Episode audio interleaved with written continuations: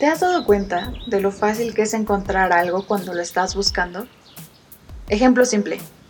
Piensa en una figura, no sé, un triángulo, y empieza a buscar figuras triangulares alrededor de la habitación donde estás o donde quiera que estés escuchando esto. Te vas a dar cuenta que a lo mejor en las ventanas se pueden formar triángulos, en las esquinas de las paredes hay triángulos, en la esquina de la pantalla de tu celular, eh, de pronto se puede hacer un triángulo. No lo sé, de pronto estás comiendo algún tipo de nacho con forma de triángulo. No lo sé. Ok, pensemos en otra cosa. Color amarillo. ¿Y qué ves? A lo mejor un plátano, un plato, una hoja, un marcador, una pared, un foco, un adorno de la pared. ¿Te das cuenta de lo fácil que es? Bueno, a lo que voy con esto. Entonces, ¿por qué en la vida nos es tan difícil encontrar las cosas que buscamos? ¿Me entiendes? Lo voy a poner en otro ejemplo. Imaginemos que el objetivo es ir de un punto A a un punto B, en este caso, ir de tu casa a la escuela. ¿Y qué pasaría si en vez de ir de tu casa a tu escuela te enfocas más en ir viendo los otros lugares por el camino? Por ejemplo, la papelería, de pronto un museo, luego ves una tienda fotográfica, luego ves un parque y te quedas en ese parque y te distraes todo el día en el parque y te das cuenta de que pasó todo el día y tú nunca llegaste a la escuela. ¿Por qué? Porque no estabas enfocado realmente en llegar a la escuela.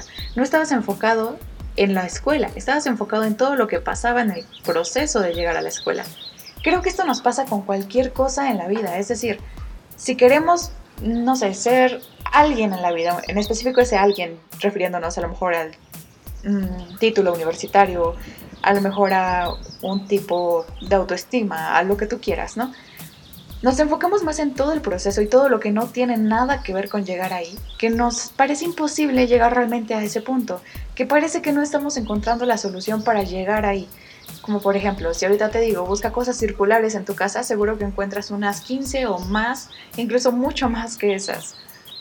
Pero si nunca te lo has planteado y nunca ha sido tu objetivo buscar círculos, a lo mejor toda tu vida en tu casa has visto figuras rectangulares, porque nunca te has enfocado realmente en buscar este círculo. Sí, son muchas figuras geométricas, pero la verdad es que voy a ese punto. Si tú tienes un objetivo, si tienes una meta, si quieres llegar a algún lado, creo que lo más propio sería que entonces te dedicaras a enfocarte en el punto final, sea cual sea ese punto final, sea un lugar, sea un tipo de meta, no sé, de autoestima, de superación personal, sea a lo mejor comprar algo, a lo mejor escribir algo, a lo mejor cantar algo, no sé cuál sea tu objetivo. Pero si te enfocas en todo lo que plantea ese objetivo, te vas a dar cuenta que las cosas se te ponen ahí todo el tiempo. Tu objetivo es cantar, por ejemplo, cantar con guitarra acústica. Concéntrate en eso y vas a salir a la calle y te vas a dar cuenta de la cantidad de guitarras que se venden en la calle. Te vas a dar cuenta de la cantidad de canciones que escuchas y que te pueden servir para sacar tu primera canción. A lo mejor te vas a dar cuenta de cómo empiezan a cantar las aves y te inspiras con eso. A lo mejor te das cuenta de algo que te inspira a escribir una canción. Tu objetivo es ser estilista, entonces sales a la calle y te das cuenta de todos los cortes de pelo de la gente y te das cuenta de cómo tú puedes mejorar eso o cómo puedes hacer cosas similares a eso que estás viendo. Tu objetivo, sea cual sea, si te concentras en él, lo vas a ver en todos lados y te vas a inspirar tanto que lo vas a lograr.